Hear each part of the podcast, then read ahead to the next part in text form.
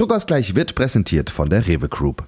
Es ist, wäre eigentlich fast schon Wahnsinn, jetzt irgendwie Journalisten auszubilden, ohne sie an diese Themen ranzuführen. Man braucht eigentlich als Journalist gerade wahrscheinlich beides, wenn man anfängt. Nämlich einerseits, wie wird das unsere Welt verändern und was sind da so die Grunddiskussionen und Grundfragestellungen, die es gibt. Das andere, was man braucht, ist natürlich so, wie kann ich als Journalist KI-Tools nutzen, um ein besserer Journalist oder eine bessere Journalistin zu werden. Das ist Druckausgleich, der Podcast des Journalists, dem Magazin für JournalistInnen in Deutschland. Und heute geht es um die Frage, KI wird unsere Arbeit als Journalistin komplett verändern. Aber muss uns das wirklich alles so hart stressen? Die heutige Folge Druckausgleich, die wird gesponsert vom Journalismus Lab der Medienanstalt NRW. Die haben mit ihrem Media Innovation Programm Fördergeld für euch. Und zwar viel. 350.000 Euro insgesamt, die je nach Bedarf an die vielversprechendsten Medienprojekte vergeben werden. On top gibt's dazu noch ein individuelles Coaching für euer Projekt. Wichtig ist, dass diese Projekte dem Medienstandort NRW zugutekommen. Also zum Beispiel, weil eure Zielgruppe da ist. Du kannst neue Formate entwickeln oder neue Distributionswege für journalistische Inhalte erschließen, KI-gestützte Ausspielungen vorantreiben und, und, und, und. Mögliche Projekte gibt es viele und ihr könnt euch bewerben, egal ob freischaffend, als Startup oder als Projektteam. Die genauen Infos, die findet ihr auf journalismuslab.de slash media-innovation. Der Link, der ist natürlich unten in den Show Notes und wir wünschen euch ganz, ganz viel Erfolg bei euren Bewerbungen.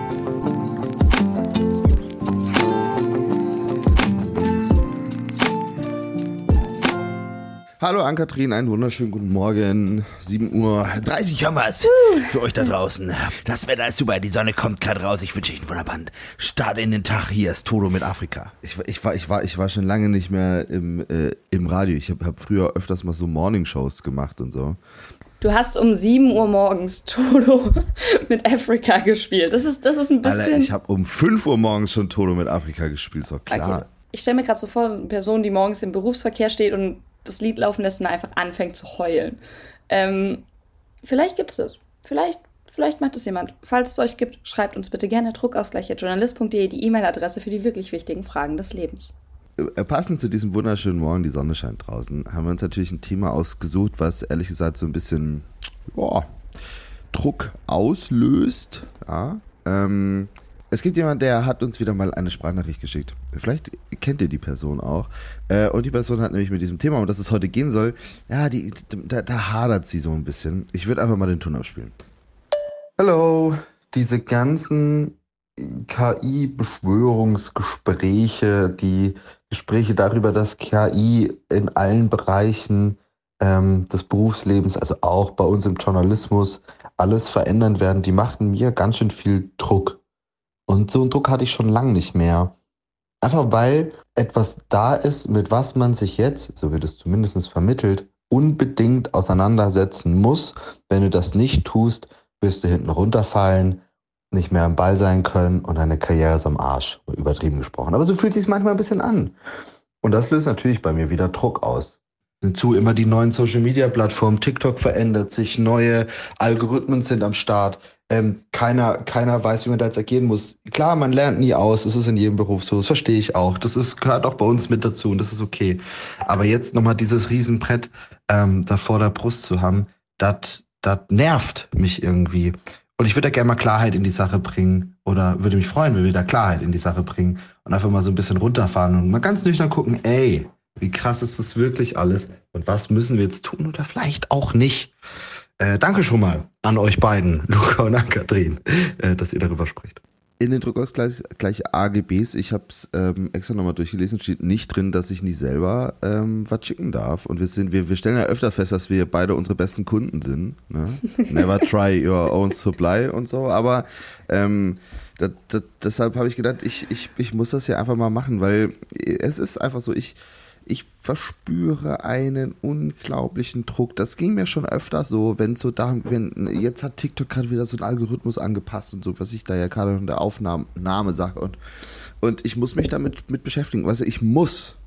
Es, es hat ja gar von, nichts damit von zu tun. Berufswegen meinst du jetzt Genau. wegen deines speziellen Be äh, Jobmodells? Ja, genau, genau. Also es, es, es, es, hat, es hat ja gar nichts damit zu tun, dass ich das nicht will oder, oder so. Ne? Es ist schon okay, mich damit auseinanderzusetzen. Aber dieses Muss, was dahinter steht, ja, ähm, das, das, das bringt mich einfach immer in so kleine Krisen. Ich habe aber auch die These, dass das mit dem ganzen KI-Thema gar nicht so wild ist und schon wichtig und viel verändern wird, keine Frage. Vielleicht aber auch ein bisschen hochgechest wird. Jetzt weiß ich ja schon so ein bisschen, was wir über in dieser Folge machen werden. Ähm, und deshalb könnte ich mich selber so ein bisschen spoilern. Ich kenne ja aber nicht alles, äh, weil Ankatrin, den größten Teil dieser Folge hast du ja vorbereitet und deshalb bin ich sehr gespannt, äh, auf was für Punkte da so kommen, wir so kommen werden. Genau, wobei wir da jetzt vielleicht nochmal drei Schritte zurückgehen müssen. Ab Februar 2023 hat man quasi ein Trinkspiel mit äh, JetGPT spielen können. Wann immer dieses, dieser Begriff auf LinkedIn auftrat, hätte man einen trinken können. Selbst in der eigenen Timeline und meine, meine Timeline auf LinkedIn zumindest ist wirklich sehr stringent journalistisch. Und entsprechend geschockt war ich eigentlich ab Sekunde 1, wie viel ähm, Input zu JetGPT oder nicht mal Input, das wäre schon viel zu groß, sondern wie viel gefühlte Wahrheiten und, und Doomsday-Ankündigungen oder aber eben glorreiche Verheißungen uns, des Staats unserer neuen Zukunft, unseres neuen Arbeitsalltags etc. Das war mein Februar 2023 auf LinkedIn. Ich habe die App dann ungefähr für drei Monate geschlossen, weil es mir einfach zu viel war. Und als du dann auch noch kamst zum Start der Staffel und gemeint hast, Ankatrin, wir müssen über künstliche Intelligenz reden, dachte ich so, ey, nee, auf gar keinen Fall, geh mir weg. Gar nicht mal so sehr, weil ich mich nicht damit auseinandersetzen möchte, sondern weil ich vieles sehr schnell, wie auch neue Plattformen, zum Beispiel wie Be Real letztes Jahr oder ähnliches, erstmal als Spielerei sehe und mir denke, okay, Leute, spielt da alle mal schön rum und sagt mir Bescheid, wenn das Ganze dann ernsthaft wird. Das Ganze hat sich dann aber so ein bisschen geändert, als ich dann auch mehr und mehr EntscheiderInnen im Journalismus gesehen habe. Natürlich nicht irgendwie aus dem öffentlich-rechtlichen Bereich oder aus großen Medienhäusern, sondern eher aus Produktionsfirmen, die dann gesagt haben, hey, schaut mal, wir haben hier jetzt eine Stellenausschreibung. Und das war der Moment, wo ich so ein bisschen in dein Magenkrummeln, glaube ich, mit einstimmen konnte. Aber das war auch der erste Moment. Ich muss ja sagen, äh, ich verwende KI schon ganz aktiv. Ich glaube, das ist die, die gute Seite daran, dass ich selber mir immer diesen harten Stress mache. Ich setze mich dann schon auch irgendwie mit Dingen auseinander. Ähm, und äh, tatsächlich, können wir vielleicht später nochmal im konkreten Detail drauf kommen, wie, was, was ich da mache, hat mir das aber schon den, den einen oder anderen Arbeitstag extrem verkürzt äh, und extrem schnell gute Ergebnisse geliefert.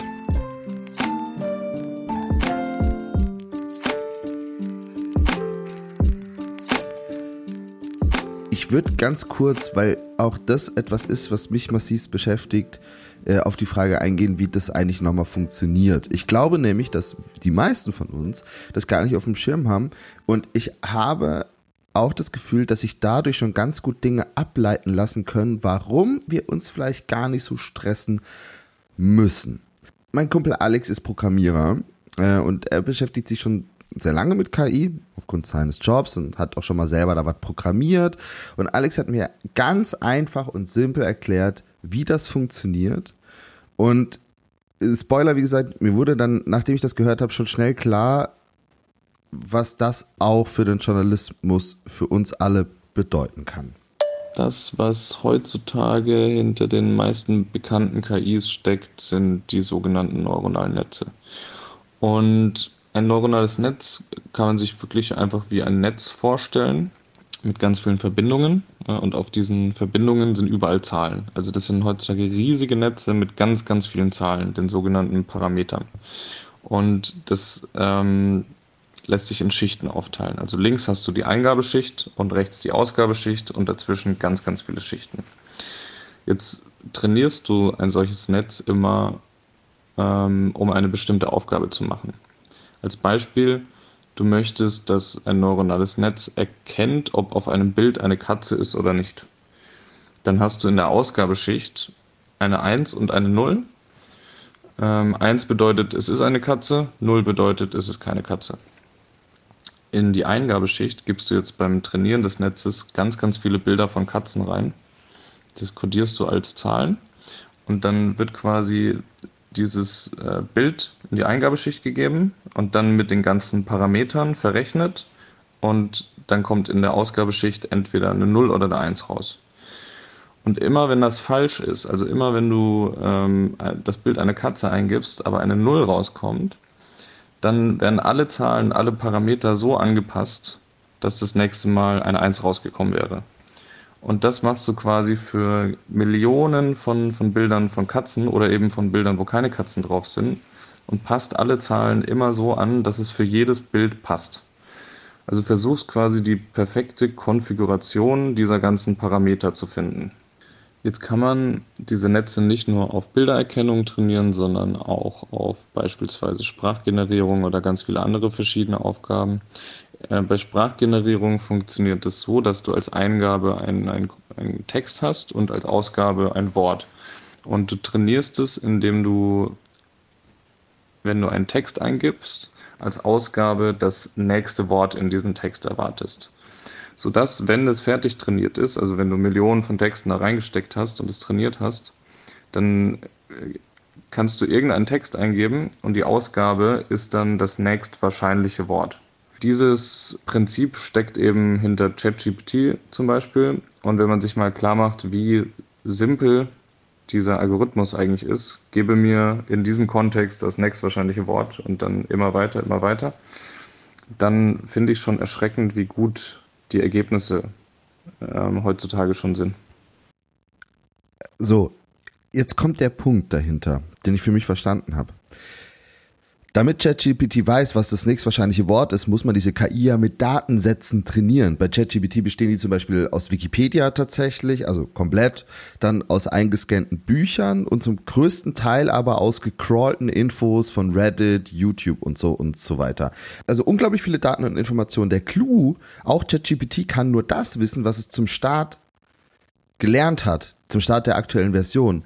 Also wenn ich ChatGPT frage, und das habe ich gestern auch nochmal gemacht, hey, was war gestern die bestimmende Nachricht in den Online-Zeitungen, dann sagt mir ChatGPT, dass es das nicht weiß. Der Wissensstand ist, ich glaube, es hat gesagt, es weiß nichts, was vor Oktober 2021 war, weil diese Daten nicht, nicht vorhanden sind.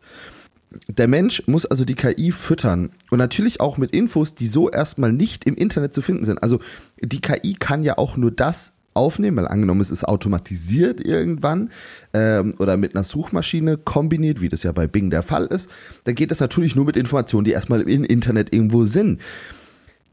Das heißt, wer sammelt denn die Informationen eh schon immer? Das sind wir Journalistinnen. Wir sammeln ja Informationen, die wir dann veröffentlicht. Aktuell veröffentlichen wir sie für das, für den Menschen, ja, die diese Information dann aufnehmen und in ihrem Hirn hoffentlich auch verarbeiten. Und genau dasselbe werden wir eben für KIs machen. Wir Journalistinnen sind aber weiterhin die Informationsgeber.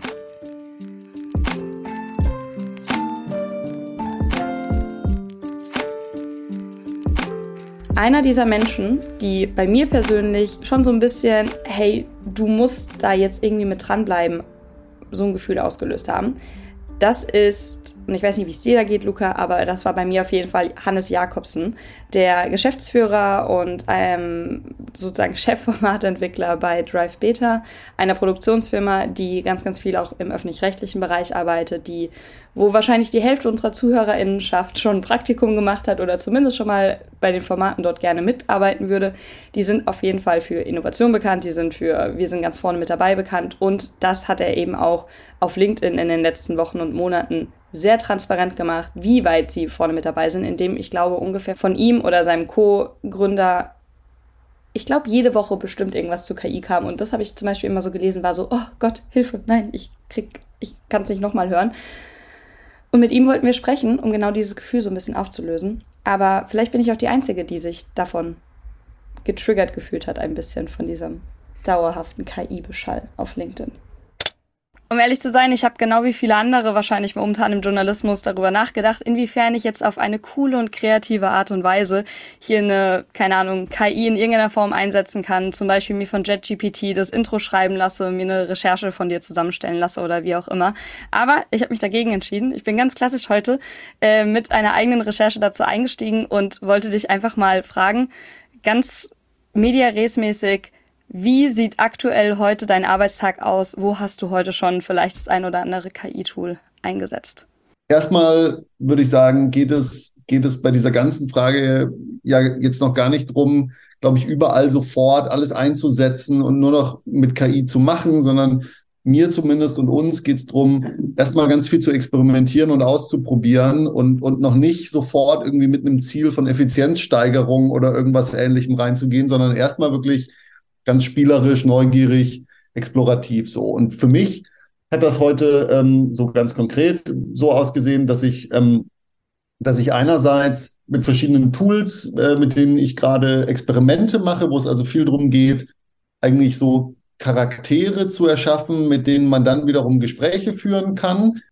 Ansonsten haben wir in der Firma aber auch irgendwie jetzt experimentiert mit Use Cases wie zum Beispiel Feedback zu Loglines, äh, wie äh, Feedback zu YouTube-Titeln, also da noch Optimierungssachen zu machen und so weiter. Aber wie gesagt, immer mit dem Ziel, nicht einfach Effizienz und Automatisierung, sondern eigentlich mit dem Ziel, so wie können wir es schaffen, in dieser Kooperation und dieser Zusammenarbeit zwischen Mensch und KI ein besseres Ergebnis zu erzeugen, als es der Mensch alleine gekonnt hätte oder als es die KI alleine gekonnt hätte. Das ist eigentlich so die Frage, die uns umtreibt und die mich umtreibt und die wir am spannendsten finden. Genau das, was Hannes da erzählt, jetzt würde ich trotzdem ganz kurz sagen, was ich damit eigentlich mache. Ähm, Versuche ich auch. Und zwar, ähm, bei mir ist es halt schon ein bisschen mehr mit Effizienzsteigerung zu tun. Ich habe ein ganz, ganz konkretes Beispiel. Ähm, ich saß neulich an einer Recherche zu so Abenteuerreisen. Einfach. Also ich habe hab mir überlegt, was gibt's so für Abenteuerreisen, äh, so aller Seven vs. Wild mäßig. So. Und dann habe mhm. ich einfach der äh, ChatGPT gesagt, gib mir ähnliche Reiserouten wie den Durian Gap. Das ist so eine ganz berühmte, berüchtigte crazy Dschungelwanderung durch saugefährlich, bla. Und das hat mir wirklich zwei Tage Recherchearbeit gespart, weil ich einfach innerhalb von fünf Sekunden eine Liste von zehn Reiseorten hatten, die äh, teilweise noch sehr außerhalb des Dschungels waren. Ich wollte aber mehr so Dschungel-Adventure und habe dann einfach wieder geschrieben, äh, äh, lass mal bitte mehr im Dschungel sein. Und dann hat es mir wieder zehn neue Vorschläge gegeben, die daran angepasst waren. Und ich habe die einfach nochmal gegoogelt und abgecheckt. Das hat vielleicht nochmal zwei Stunden ge gedauert bei allen. Und dann hatte ich meine Liste fertig. Das war so geil. Ähm, und gerade für solche Sachen, also das war ja auch mehr so Suchfunktion, die ich da genutzt habe, die aber ja, ja, genau, aber sagen, funktioniert ja. natürlich tausendmal besser als Google, weil wenn ich das bei Google mache, kriege ich das nicht so kuratiert. Da kriege ich halt dann 150 Webseiten und suche mir das daraus dann selber zusammen, aber das ist ja genau die Recherche, die ich mir damit gespart habe. Und das war mega. Verstehe ich auf jeden Fall. Aus meiner Zeit, vor allem aus der Nachrichtenagentur und aus dem Nachrichtenjournalismus, kriege ich da jetzt natürlich schon so ein bisschen, hm, je nach Use Case, kriege ich da so ein bisschen Bauchkrummeln, weil am Ende weißt du ja nicht, wie diese Zusammenstellung von Daten funktioniert hat. Also auf Basis von welchen Kriterien, auf Basis von welchem antrainierten Modus und welcher Struktur und welcher Sicht auf die Welt hat in dem Fall JetGPT bei dir gesagt, das ist jetzt die Zusammenstellung. Und ich finde, das ist ja auch immer unsere Aufgabe als Journalistin, Dinge zu kontextualisieren und nochmal zu überprüfen und so weiter. Und das stört mich noch so ein bisschen. Also, dass, ja, du hast da jetzt Ergebnisse gefunden und du hast ein Rechercheergebnis gefunden, aber du weißt eigentlich nicht, was der Rechercheweg ist. Du weißt nicht, woher kommt das Urteil, das JetGPT quasi dazu gebracht hat, zu sagen, ja, das Absolut. sind diese Routen, das sind die Optionen, das sind die verschiedenen äh, antworten. Das heißt, man kann eigentlich sagen, abgesehen jetzt von dem Newsletter-Beispiel, hat dir die KI heute noch gar nicht so viel Arbeit abgenommen, sondern aktuell vielleicht eher ein bisschen mehr Arbeit gemacht an der einen oder anderen Stelle? Absolut. Also mir, mir sowieso, ich würde sagen, seit, seit, äh, seit ich da jetzt so richtig tief eingestiegen bin, arbeite ich im Zweifel viel, viel mehr als vorher, weil es halt natürlich für mich auch Arbeit gar nicht was ist, weil ich, was ich loswerden will. Also mir geht es ja nicht darum, dass ich nicht arbeiten möchte, sondern mir geht es ja darum, dass ich mich mit spannenden Dingen beschäftigen möchte. Und das hat es zumindest geschafft, dass ich äh, plötzlich was hatte, was, was mich eher dazu gebracht hat, viel mehr zu arbeiten, weil ich es halt einfach wahnsinnig spannend finde. So. Und aber auch so ganz prinzipiell ist, glaube ich, dieses Ziel von, wie gesagt, so Effizienzsteigerung, finde ich fast schon so ein bisschen also finde ich fast ein bisschen langweilig und banal, weil es, also es ist schon klar. Also wenn ich mir überlege, so, ich glaube, es gibt Jobs, wo das wahrscheinlich relativ schnell und mit einer relativen Wucht ankommen wird. Also zum Beispiel, ich sag mal, wenn dein Job ist, Captions für Instagram-Posts zu schreiben, so, ist das wahrscheinlich in der Tat was, wo man relativ schnell dahin kommt, dass das im Zweifel ein KI-Modell besser kann, konsistenter und ohne müde zu werden und ohne sich aufzuregen hm, als ein Mensch. So, das heißt, es gibt diese Use Cases natürlich. Es gibt diese Automatisierungs-Use Cases, diese Effizienz-Use Cases. Ähm, das, was uns aber wirklich interessiert, ist eher zu fragen, eben so, was, was passiert, wenn man die KI nicht so sehr als Assistent, sondern mehr als Partner begreift.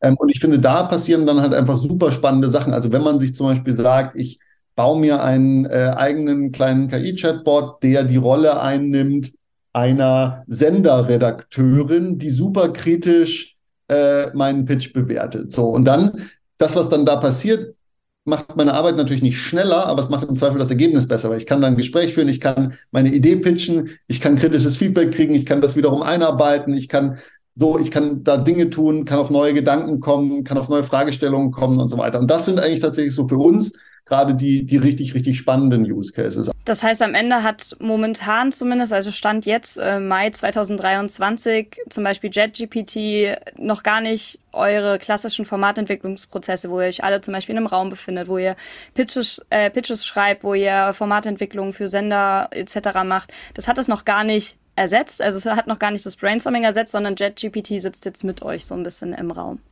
Voll. Genau. Also es hat, es hat in keiner Weise, es hat in keiner Weise was ersetzt. Was kann dann auch das Ziel von Drive Beta, von einer Produktionsfirma am Ende sein? Welche Rolle eine KI, jetzt nicht nur JetGPT, sondern auch andere vielleicht für spielen können? Wie lenkt es, wie beeinflusst es euer Businessmodell am Ende? Ja, ja, das ist, das ist natürlich eine wahnsinnig relevante Frage, die wir uns auch gerade stellen. Und ich glaube tatsächlich, dass es da so sein wird, dass in verschiedenen Bereichen schon auch wahrscheinlich relativ schnell sich Dinge ändern werden. So, was ich mir zum, also was zum Beispiel gerade ja passiert ist, es kommen gerade wahnsinnig spannende Postproduktionstools, die auch KI gestützt sind auf den Markt. So, das kann irgend, da kann es um Generierung von zum Beispiel Stock-Footage gehen, wo es jetzt ja schon, also das gibt es noch nicht jetzt gerade verfügbar für den Endkunden, aber es gibt quasi Beta-Versionen, die man sich anschauen kann, wo halt Text zu Video, zum Beispiel die Frage so, muss ich noch rausgehen und irgendein generisches Stock drehen, wahrscheinlich relativ bald ersetzen und so. Das heißt, das wäre so ein Use Case. Oder auch, es gibt AI-Tools, die eine Figur in einem Video freistellen und den Hintergrund wegmachen. So. Und das sind natürlich Arbeitsschritte, die früher wahnsinnig aufwendig und Zeit äh, waren. Und das heißt, ich glaube, was schon wirklich relevant ist und auch passieren wird, ist, dass zum Beispiel in der Postproduktion es einfach Dinge gibt, die weniger lange dauern. Und für uns ist das natürlich eine coole Möglichkeit, weil das einfach bedeutet, dass wir diese Zeit, die da frei wird, halt darauf verwenden können, das zu tun, was am Ende zumindest jetzt sehr also kurz und würde mal mutmaßen mittelfristig die KI nicht tun wird, nämlich zum Beispiel die tatsächliche Schnittarbeit zu machen und verfeinern und über Rhythmus nachzudenken und wie schneide ich das und vielleicht auch nochmal ausprobieren können und so, dass dafür halt Zeit frei gemacht wird. Und ich glaube, das ist eigentlich in den, in den ganzen Use Cases, die, die ich spannend finde und wo ich sage, so, das sind auch die, wo wir natürlich gerne auch Richtung Implementierung relativ schnell denken wollen. Da geht es eigentlich immer darum zu sagen, so, was sind denn Dinge, die für den Menschen jetzt nicht so wahnsinnig erfüllend sind. Und ich meine, bisher musstest du, wenn du halt in einer, in einem Video was eine Person freistellen wolltest, musstest du eigentlich Frame by Frame in jedem einzelnen Frame diese Figur ausschneiden. Oh ja.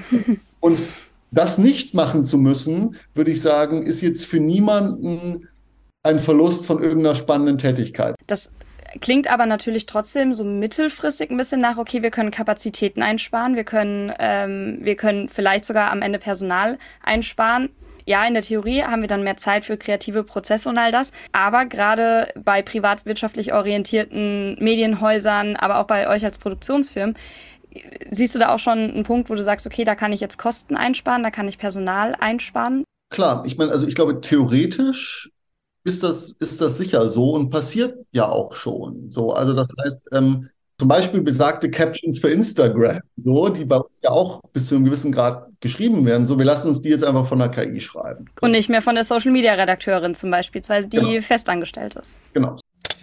Da ganz kurz eingehakt. Wir wissen alle, und das ist ein offenes Geheimnis, dass die Medienbranche nicht mehr so reich ist wie früher. Ja, also ähm, Budgets sind kleiner, wir alle müssen um Kohle kämpfen.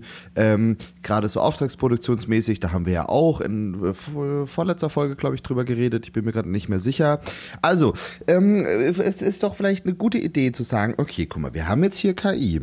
Ja, wir haben festgestellt, damit lässt sich, wenn man das als Partner sieht, ja, als Partnerin sieht, lässt sich da ganz viel Zeit sparen mm, mit so blöden Aufgaben und vielleicht, also weil das, wovor ja alle Angst haben, was dann passieren wird und äh, offensichtlich sprecht ihr da auch gleich drüber oder sprecht ihr gerade auch drüber, ist ja, dass dadurch dann Stellen abgebaut wird. Das heißt, die Budgets bleiben gleich.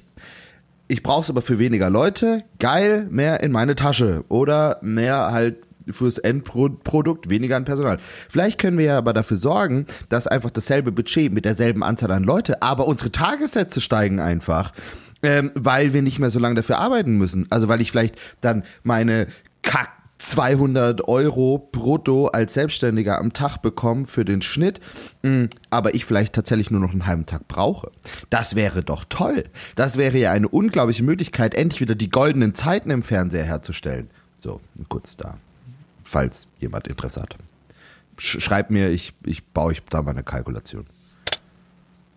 So, das, das wäre natürlich, das natürlich eine Möglichkeit. Ich glaube, ähm, ich, ich glaube, es wäre aktuell, äh, es, es wäre eine falsche Entscheidung und es ist aber natürlich eine, wo ich auch sagen muss, wo wir oft in der Luxusposition sind, dass wir halt nicht, also wir arbeiten ja ganz, ganz viel öffentlich-rechtlich und das Ziel, Gott sei Dank, der öffentlich-rechtlichen Sender und, und ihrer Inhalte ist ja nicht, so billig wie möglich zu produzieren, sondern es so gut wie möglich zu produzieren. Und deswegen glaube ich halt schon fest dran, dass viel von dem, was wir jetzt frei machen und zum Beispiel, ich finde, also das Beispiel der Social Media Managerin oder, oder, oder Redakteurin ist vielleicht ein gutes. Ich glaube, wenn die plötzlich zum Beispiel Hilfe kriegt beim Schreiben dieser Captions, kann sie dann halt zum Beispiel mehr Zeit darauf verwenden, äh, sich in den Analytics anzuschauen, was eigentlich wirklich die Menschen interessiert. Oder sie kann früher nach Hause gehen oder vielleicht auch mal in ein noch tieferes Gespräch mit einer, mit Menschen einzusteigen oder sich mehr darum zu kümmern, sich mit anderen Formaten zu vernetzen oder so. Also. Oder sie einfach mal ein Park hocken, schon mal ein Bierchen trinken. Das heißt, ich glaube, es ist ja nicht so, also ich würde halt, ich glaube, es ist kein so Zero-Sum-Betrachtungsding, weil halt es ja, also weil wir eigentlich, glaube ich, für uns alle, die so Wissensarbeit irgendwie machen, ja gilt, dass wir nie all das tun, was wir tun könnten. Und ich glaube halt, wenn man das so betrachtet und sagt, okay, wenn ich jetzt das hier nicht mehr tue, so, was ist denn dann auf meiner Liste, was eigentlich krass spannend wäre, was ich aber nicht tue, weil ich nicht dazu komme, weil ich keine Zeit habe, weil der Fokus fehlt, so. Ähm, das wäre mein Wunschszenario. Aber natürlich ist es jetzt auch nicht unvorstellbar, dass irgendwann zum Beispiel halt, was weiß ich, ein kommerzieller Kunde sagt, so, ey, Social Media Management, keine Ahnung, brauchen wir nicht. Lass uns das einfach automatisieren.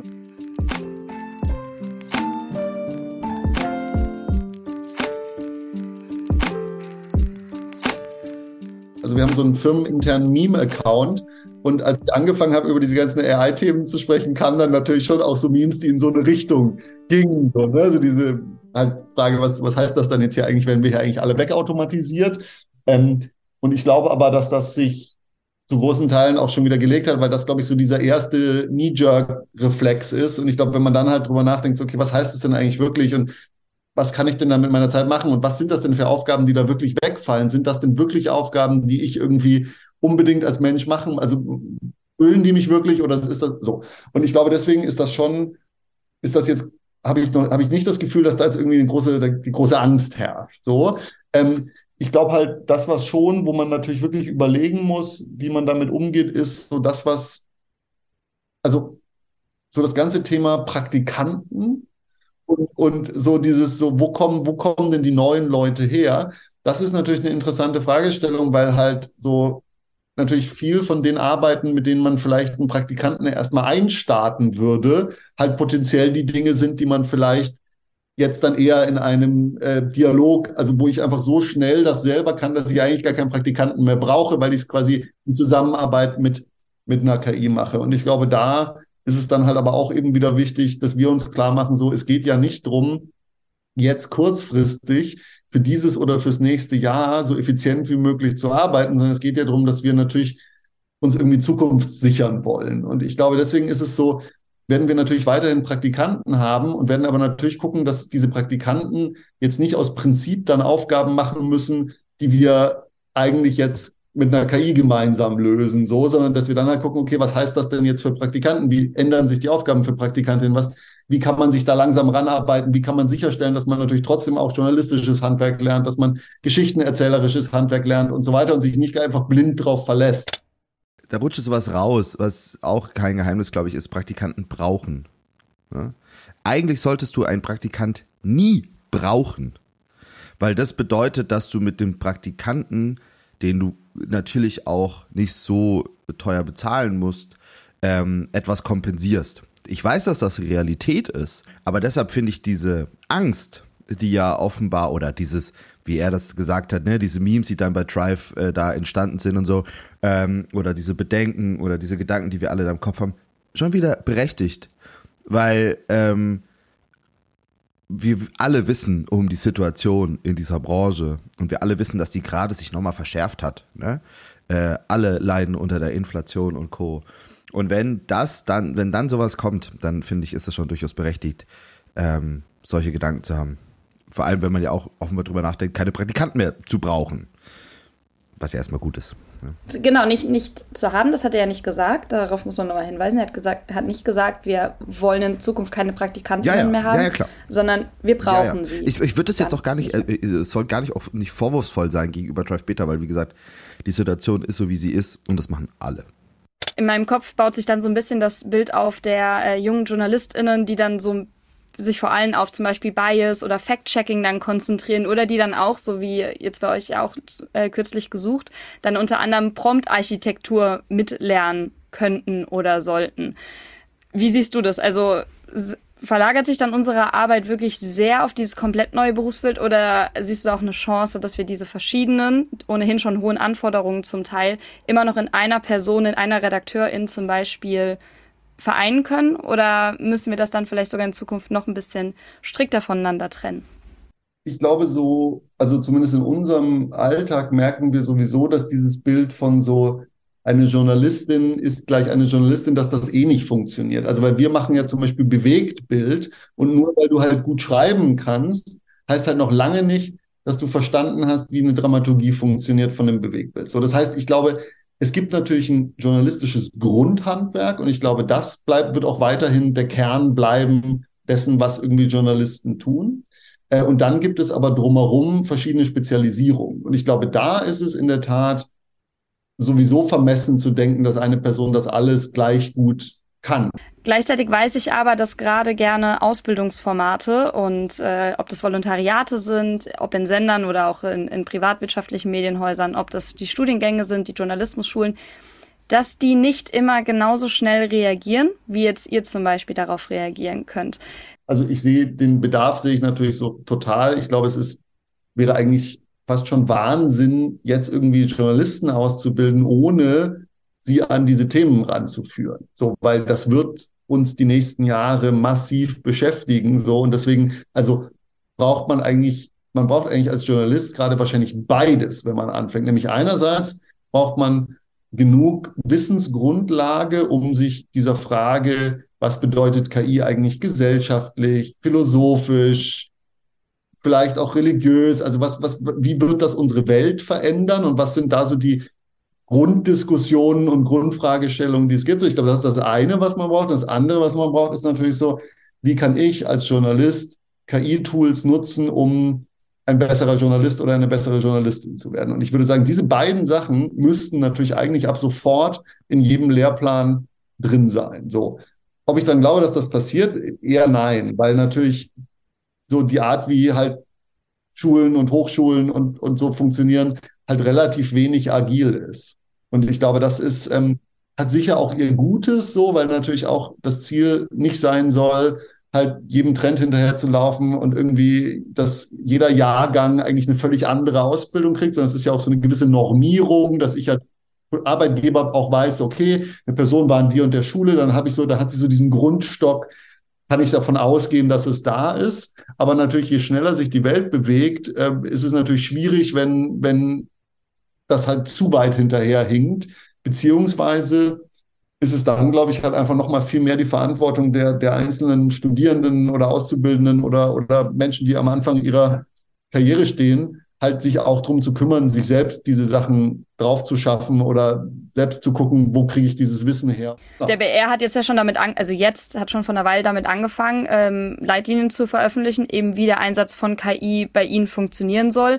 Denkst du, dass wir das auch im Journalismus und in den Medien allgemein brauchen vielleicht? Also dass wir das vielleicht auch jetzt schon, obwohl es noch am Anfang ist oder gerade weil wir gerade am Anfang davon sind, dass wir uns vielleicht zu gemeinsamen Standards der Anwendung verpflichten können oder ist es dafür noch vielleicht zu früh? Ich glaube, ich glaub, es ist nicht zu früh. Es ist, die Frage ist, ob es schon zu spät ist. Also ich glaube, es ist, ich glaube, es wäre wahnsinnig wichtig, dass wir uns irgendwie als, also im Journalismus, in den Medien, aber auch als Gesellschaft insgesamt halt drüber nachdenken, so wie wollen wir diese Dinge nutzen?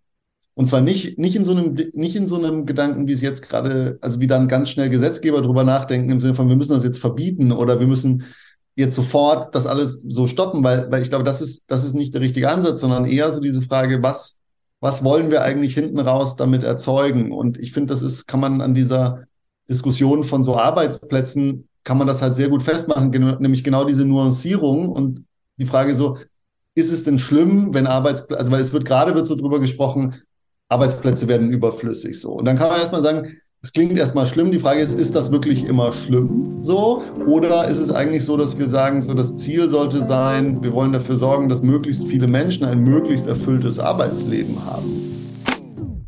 Bevor wir gleich nochmal über das Gespräch mit Johannes sprechen, möchten wir euch einmal kurz den zweiten Sponsor der heutigen Folge präsentieren. Die heutige Folge Druckausgleich, die wird gesponsert von der Hamburg Media School. Treue HörerInnen wissen bereits, die haben einen ziemlich coolen berufsbegleitenden Master, der sich komplett um digitalen Journalismus dreht. Es geht um modernes Newsmanagement, um Paid-Content-Modelle oder ganz allgemein um crossmediales Denken und Arbeiten. Das Schönste an diesem Master für mich ist, du kannst halt all das Gelernte direkt in der Praxis anwenden. Es ist ja auch berufsbegleitend und die HMS hat einfach ein super gutes Netzwerk in der Branche, aus dem sie schöpfen und aus dem du somit auch schöpfen kannst. Der nächste Jahrgang, der startet im Oktober diesen Jahres und jetzt aufgepasst, am 13.06. findet ein Online-Infoabend statt. Dort bekommt ihr ganz unverbindlich alle Infos zu Studieninhalten, Bewerbungsprozess und auch zu Finanzierungsmöglichkeiten. Anmelden könnt ihr euch über hamburgmediaschool.com slash dj und der Link, der ist natürlich auch unten in den Shownotes und wir wünschen euch schon mal ganz viel Erfolg bei euren Bewerbungen. Ich, das ist nochmal äh, zum Schluss, finde ich, ein guter Punkt, weil äh, auch ich bin da schon der Meinung zu sagen, ey, ähm, dass, äh, wenn, wenn das Ziel ist, Leuten eine sinnvolle Arbeit zu geben, ähm, die dann auch cool bezahlt ist, dann ist es total geil. Beziehungsweise auch dort für Entlastung äh, zu sorgen in Bereichen, in denen es unglaublich viel Belastung gibt. Äh, auf unsere Branche bezogen zum Beispiel sind wir wieder bei dem Thema Social Media RedakteurInnen, die ganz oft krass darunter leiden, mit was für einem crazy shit, die konfrontiert sind in den Kommentaren, Beleidigungen, Anfeindungen, Sexismus und so weiter. Ähm, Finde ich alles top. Ich habe aber nur leider die Befürchtung, da wir in einem ähm, ähm, Probleme sind nur dornige Chancen äh, in einer Probleme sind nur dornige Chancen Welt leben, ähm, in einer sehr kapitalistischen Welt äh, und auch gerade so das Produktionsfirmen-Game nochmal erwähnt, eines ist, was naja, bisschen prekär auch ist und so weiter. Da bleibt einfach trotzdem die Angst, egal was Hannes sagt, da bleibt die Angst, ähm, dass am Schluss Leute sich Geld in die Tasche stecken und es eben nicht dazu führt, auch wenn man das vielleicht erstmal will, will ich, also ich möchte hier nicht das Hannes jetzt vor, und, äh, vorwerfen oder unterstellen oder Drive Beta, sondern allgemein der Branche. So. Ähm, dass, dass das eben nicht zum Guten führt, sondern eher zu, zum Schlechten. So. Und diese Angst bleibt bei mir weiterhin bestehen erstmal. Oder diese Skep Skepsis. Das kann ich total gut nachvollziehen. Ich glaube, wir müssen aber jetzt zwischen zwei Punkten unterscheiden. Das, das eine, was so ein bisschen unsere Ausgangsfrage war, auch damals, als du die Idee zu der Folge hattest, aber auch finde ich jetzt immer noch ein paar Monate später, nimmt uns KI unseren Job weg, beziehungsweise ja. weite Teile unseres journalistischen Handwerks. Nein. Ja. Ganz genau. Und das ist, glaube ich, auch etwas, da sind du und ich und Hannes, ja. wir sind uns da einig und wahrscheinlich auch viele andere Menschen, weil und wir eben KI einsetzen können, in Anführungszeichen wir als Menschen, als Gesellschaft, in Form von bisher vor allem großen monopolartigen Anbietern, haben die KI-Tools auf den Markt gebracht, wir haben sie trainiert und wir nutzen sie einfach. Also in Anführungszeichen gerade sind es dressierte Hunde, ähm, die, die irgendwie uns halt assistieren im Alltag, die uns, und das finde ich auch, ähm, die Use Cases, die du genannt hast, die Hannes genannt hat, das sind einfach Beispiele, wo sie uns wirklich im Zweifelsfall die unsere Arbeit beschleunigen können, die uns zu, in Anführungszeichen, besseren JournalistInnen Stand heute machen können. Das ist das eine. Das andere ist aber dann natürlich, was macht das dann mit den Geschäftsmodellen, beziehungsweise einfach mit der Arbeitskapazität, mit der Arbeitskraft, die dann in Unternehmen, in Redaktionen, in Häusern gebraucht werden. Ja. Also ob das jetzt im Sportjournalismus ist, ähm, diese, diese klassischen Newsticker, die geschrieben werden, im Nachrichtenjournalismus, das sind und auch vor allem auch Social Media Journalismus, Community Management, das sind so Punkte, da kann das natürlich entlasten. Ich verstehe aber auch, ich verstehe dich, ich verstehe jede Person, die sagt, hey, ich habe einfach eine Arbeit, die ist nicht immer Reportage Seite 3 zu schreiben ja. oder investigativer ja. Journalismus, mich mit, persönlich mit Quellen zu treffen. Es gibt einfach große Teile unserer Arbeit, die mindestens halb automatisiert oder standardisiert ablaufen. Ähm, auch, keine Ahnung, das Bauen von Websites oder das Verwalten von Nachrichtenwebsites, äh, sogenannte RedakteurInnen vom Dienst, die dann irgendwie ähm, sz.de, tagesschau.de, faznet und so weiter alles kuratieren. Ich kann mir schon vorstellen, dass da viele Teile viel schneller automatisiert werden, als uns das gerade bewusst ist. Ich weiß nicht, wo wir in einem Jahr stehen, wenn man einfach bedenkt, wie schnell das alles in den letzten Monaten gegangen ist. Und ich verstehe jede Person, die sich da dann Gedanken über das eigene Geschäftsmodell macht und sagt, okay, wo passe ich denn da noch rein? Ich glaube, ich glaube aber, was wir schon tun können, ist auch schon die Verantwortung stückweise, nicht komplett, um Gottes Willen. Wir müssen uns, wir müssen uns wahrscheinlich alle damit schon ein bisschen beschäftigen. Aber die Verantwortung dann auch schon so an so Leute wie Hannes abgeben und sagen, ey, hier, Jung, du bist, du bist Geschäftsführer. Denk da auch aus ethischer Sicht, und ich denke, das tun sie auch, denk darüber nach ähm, was dann mit uns passiert. Intendant XY denkt darüber nach, was mit deinen Leuten passiert. Weil, und da bleibe ich dabei, es ist eine Chance für uns alle, die Situation zu verbessern, auch die finanzielle Situation zu verbessern. Das glaube ich schon. Ähm, es ist aber natürlich auch eine Chance, Leute abzusägen und zu ersetzen. Ähm, und da muss man einfach fair und cool handeln. Und das ist die Verantwortung der Leute, die über die Gelder verfügen, die die Leute unter Vertrag nehmen. Das Schöne ist ja, das ist hier mal wieder eine Kooperationsfolge. Das heißt, das Interview, was du und was ihr da draußen gerade gehört habt, das gibt es noch in längerer Form und mit ein paar anderen Aspekten, die wir jetzt hier nicht gehört haben, in der Journalistausgabe, in der KI-Ausgabe, die sich wirklich monothematisch nur damit beschäftigt, wie KI unser Leben als JournalistInnen, unsere Arbeit als JournalistInnen verändert. Und da gibt es auch noch eine lange Version des Interviews zwischen Hannes und mir, beziehungsweise meines Interviews mit ihm. Und da gehen wir auch nochmal genau auf diese Frage ein. Haben wir am Ende dann so ein Modell, wo Bots nur noch mit Bots reden? Also haben wir am Ende so ein Community Management, das KI gestützt ist oder in weiten Teilen durch KI funktioniert? Community Management. Und ja, also wirklich, und am Ende ist da gar kein Mensch irgendwie mehr beteiligt. Also das sind einfach unfassbar viele ethische, moralische Fragen, unfassbar viele Fragen, wo es darum geht, wohin geben wir eigentlich die Macht. Und gleichzeitig, Luca, ganz ehrlich, bei mir bleibt so ein bisschen als Fazit der Folge auch der Gedanke, dass ich durch KI-Nutzung vielleicht am Ende zur besseren Journalistin werden kann, wenn ich es dann richtig mache. Ähm, liebe Grüße an Trint an dieser Stelle, das mir sehr dabei geholfen hat, ein sehr langes Interview sehr runterzukürzen. Ähm, das sind einfach Tools, das kann Spaß machen. Auch, äh, ich weiß nicht, ob du schon den Bing-Chat benutzt, der ja auch mit JetGPT und Microsoft in der Kombination ja, ja. Äh, entwickelt wurde und der viel mit Quellenverweisen zum Beispiel arbeitet. Das, das macht Spaß, damit zu spielen. Ich mag den Gedanken, dass ich einfach da dabei bin sozusagen und das mitmache und, und dann wer weiß, wo alles hingeht.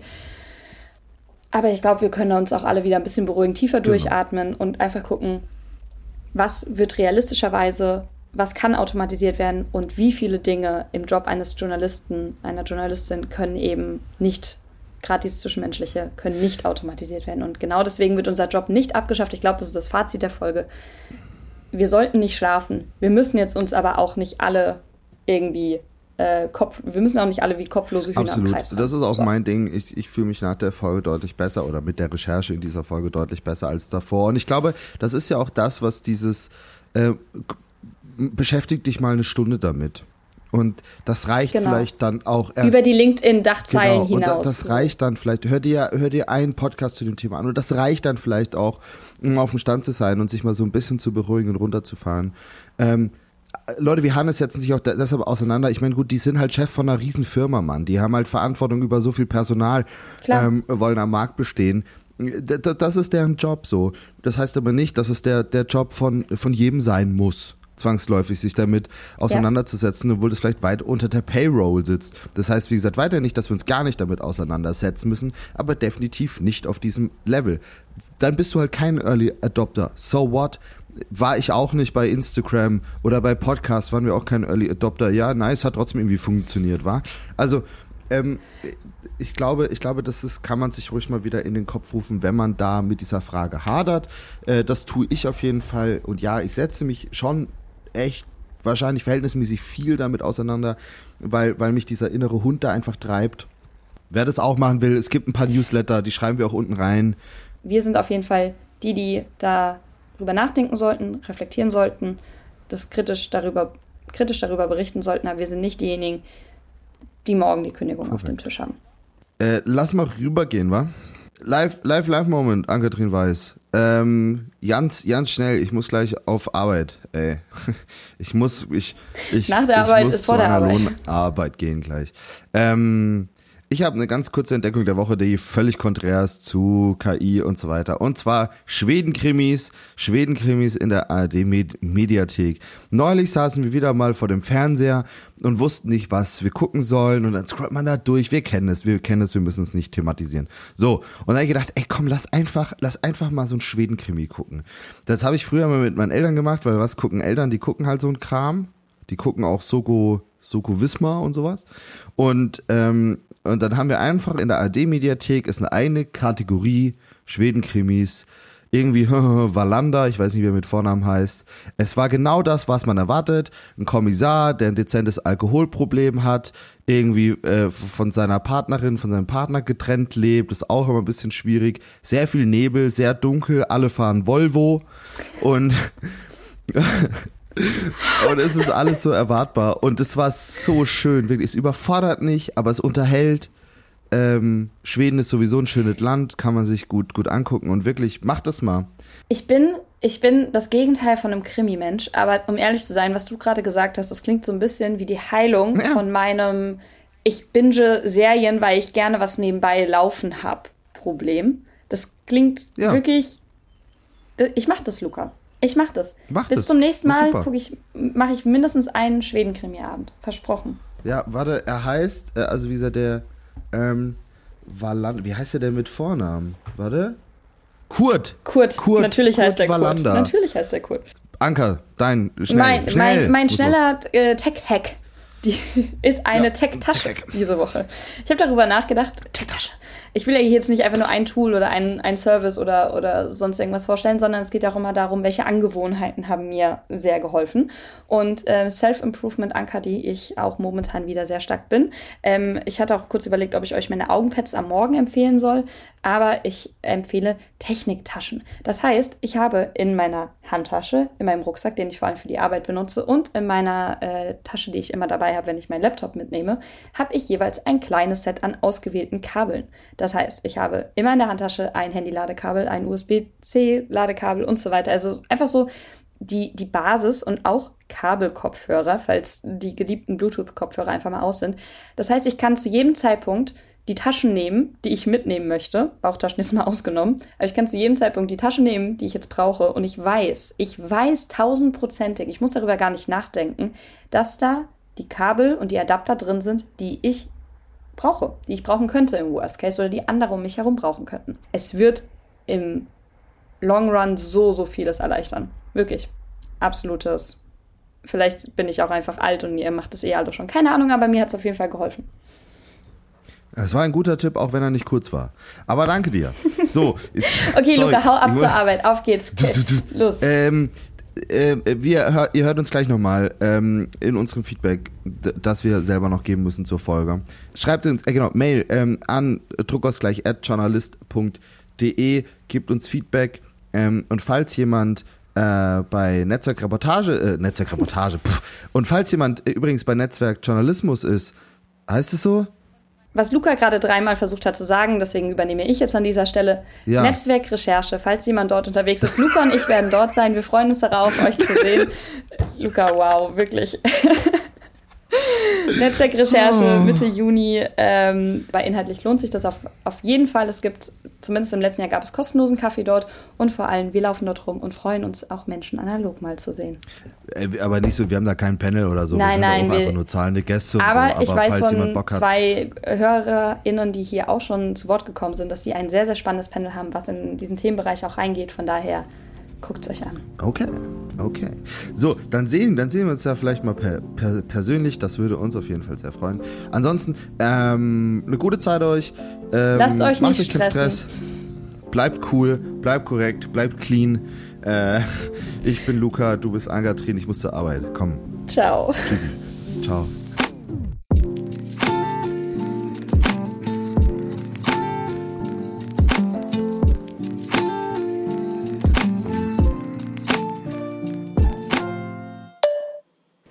Haben wir Clickbait betrieben mit dieser Folge? Haben wir den Leuten erzählt oder weiß gemacht, dass sie mit dieser Folge einen kompletten Einblick bekommen in die Welt der KI?